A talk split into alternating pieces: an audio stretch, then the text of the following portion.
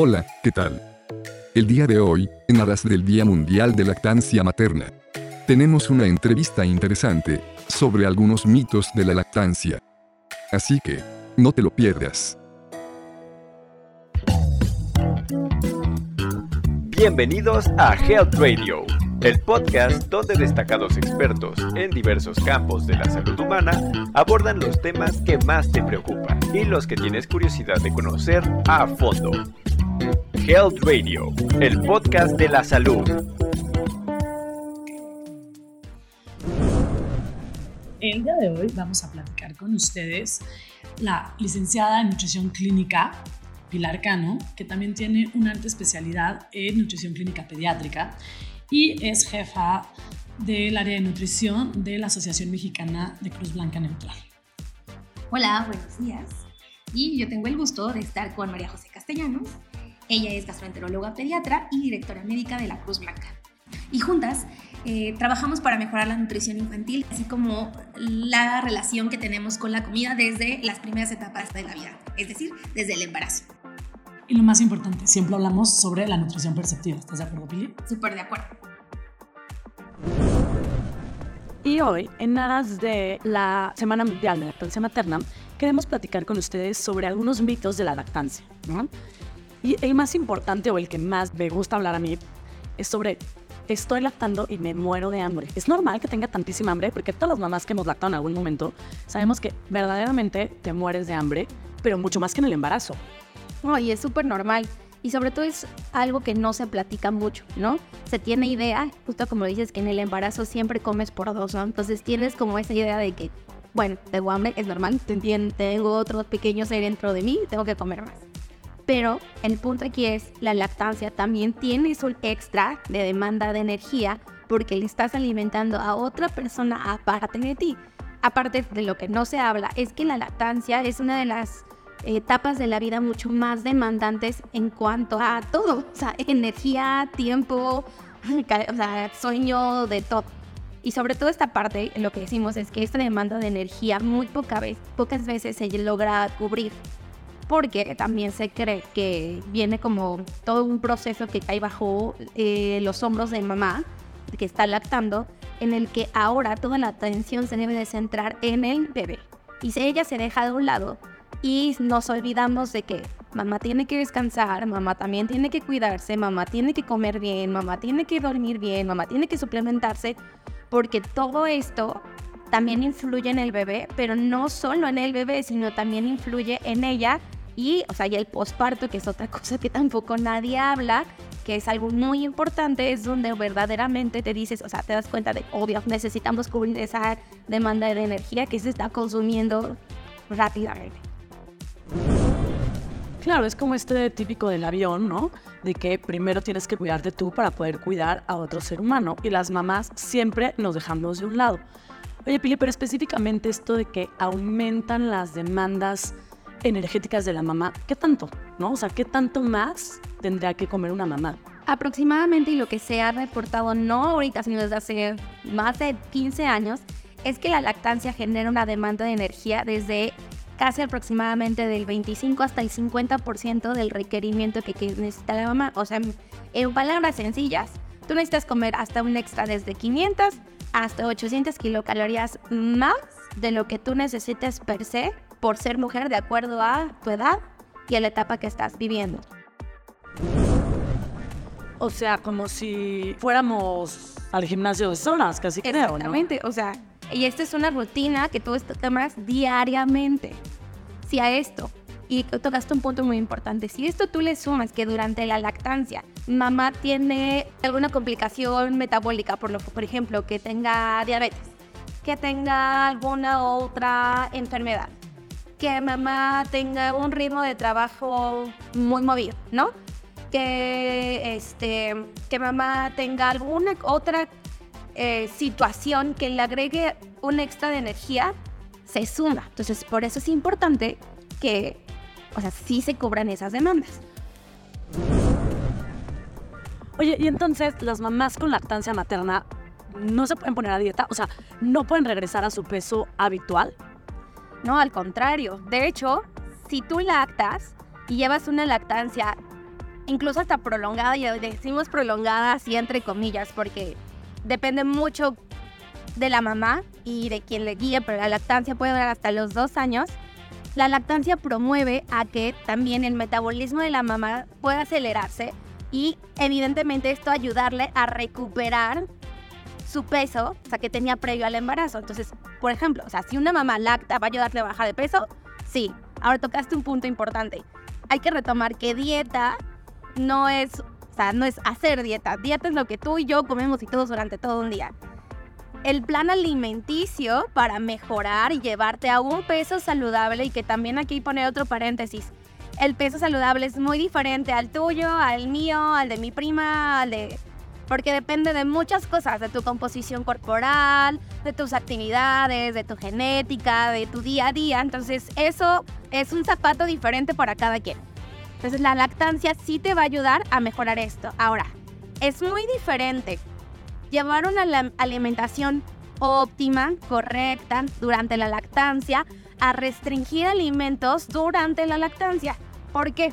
Porque la restricción de alimentos solo se tiene que llevar a cabo cuando hay riesgo de alergias alimentarias, cuando hay alguna intolerancia alimentaria, que ya posteriormente platicaremos de eso en otro podcast, ¿no? O cuando hay alguna enfermedad de base que puede existir durante la lactancia y que ese alimento, o sea, ese nutrimento macro o micro pueda afectar o tenga que quitarse para que la enfermedad pues deje de existir. Ok, perfecto. Entonces, me muero de hambre durante la lactancia. Ya vimos que tenemos que comer un poco más. Pero entonces ya voy y me compro todos los panes y todos los antojitos que se me ocurran por ahí. Me, ya libre en chocolates, dulces y lo que se me antoja. Porque aparte, ahí sí, las mamás que me escuchan deben saber. A mí no se me antojaba jamás nada dulce hasta la lactancia. Debe tener algo por ahí, pero bueno. Entonces, Rica, cuéntame o ayúdanos a ver qué es lo que más deberíamos de comer en la etapa de lactancia como para que podamos mantener un plan alimenticio más saludable? Mira, lo aquí lo importante es que si hay una demanda muy grande, como ya mencionamos, de energía. Ahora, de esta energía, lo que aumenta más es también las proteínas. Las proteínas no solo no es la proteína que yo preparo, que saco de mi bote y me la hago en un shake y listo. Proteína es alimentos de origen animal o alimentos también vegetales que tienen proteína y que eso pues también para quienes son veganos o vegetarianos se entienda. Entonces, necesitas comer proteína. Huevo, carne, res, pescado, pollo, este, cerdo, mm, mariscos, conejo, ¿no? Y leche, queso, yogur o frijoles, lentejas, habas, garbanzo, que son leguminosas. Además, lo que nos sugieren es que también hay una demanda un poco superior al promedio de ácidos grasos esenciales. ¿Cuáles son? Omega 3, omega 6. ¿Dónde vienen estos? Aguacate, nueces, cacahuates, almendras, oleaginosas. Ahí viene el nombre. Y aparte, la dieta óptima, o sea, una nutrición óptima. Es decir, que comas de todos los grupos de comida. Verduras, frutas, cereales, este, pan, tortilla, camote, cebada, cío, sorgo, centeno, trigo, más tus verduras, más esto, más tus proteínas, más tus grasas. O sea, que si te vas a hacer un plato, que en ese plato incluyas todo. Y un ejemplo que, por ejemplo, ponemos todos los días. Nosotros los mexicanos no podemos vivir sin nuestra maíz, ¿no? Unas enfrijoladas. Las enfrijoladas son un alimento que puede ser completo. Por ejemplo, está un pozole. O un tlacoyo, O un tlacoyo, claro. Y le vas a poner, a ver, tienes el carbohidrato que es la masa, ¿no? Tienes eh, igual un carbohidrato que puede ser el frijol, pero que también es una proteína. ¿No? Si le pones nopalitos o verduras, pues ahí están tus, o sea, tus grupos de verduras otra proteína que puede ser pollito que puede ser queso. Crema, la grasa, listo. Ya es un alimento completo. Oye, ya ahorita que hablabas de los omegas, ¿los, ¿los cubrimos con la comida o necesitábamos suplementarnos? Esto de las mamás durante la lactancia, ¿se tienen que suplementar? Porque hay mitos, de pronto me llegan pacientes con que mi ginecólogo me dijo que no tome suplementos porque engordan y mis requerimientos están normales. Hasta risa para escuchar eso. O sea, literal, el suplemento no te engorda. Las vitaminas, los minerales, los oligoelementos no te engordan, ¿sale?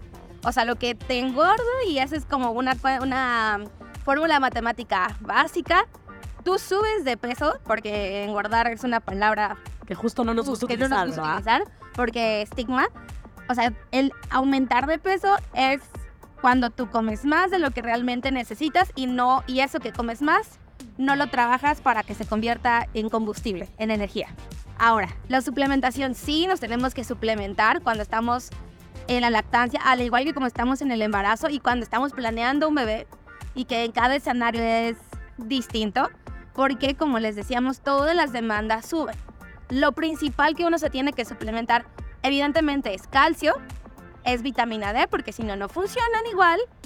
Necesitamos suplementarnos de omegas y de algunas vitaminas este, hidrosolubles. En cuestión de los omegas, tristemente la población mexicana no cubre los requerimientos de omega 3 porque no tenemos una ingesta superior de estos alimentos, o sea, de este macronutrientes. Porque ¿dónde se encuentra? En pescados de aguas azules. Salmón, trucha. Y pues México no es un país frío, donde de clima frío, donde están estos pescaditos que los podamos comer. Aparte, no es que todo el día comamos nueces, ni cacahuates, ni almendras, porque no forman parte de nuestra dieta tradicional. Entonces, aunque tú los comas, te va a faltar.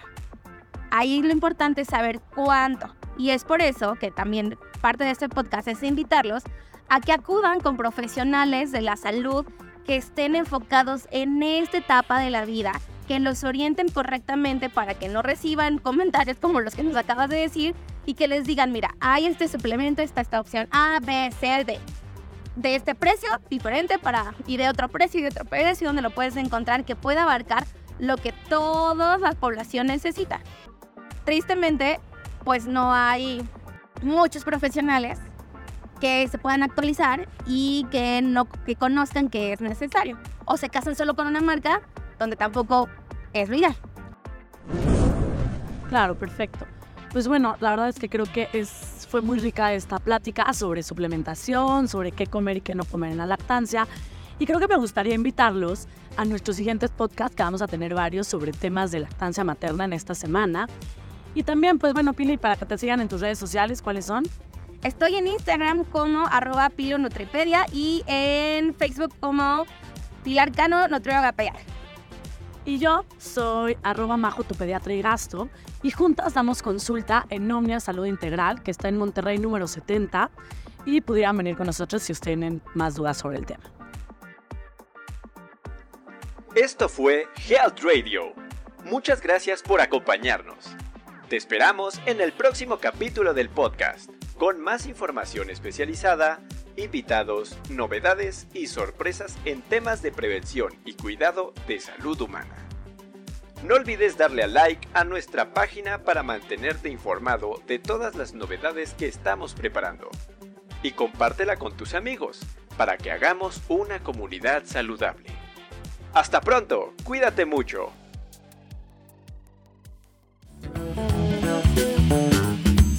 Health Radio, el podcast de la salud.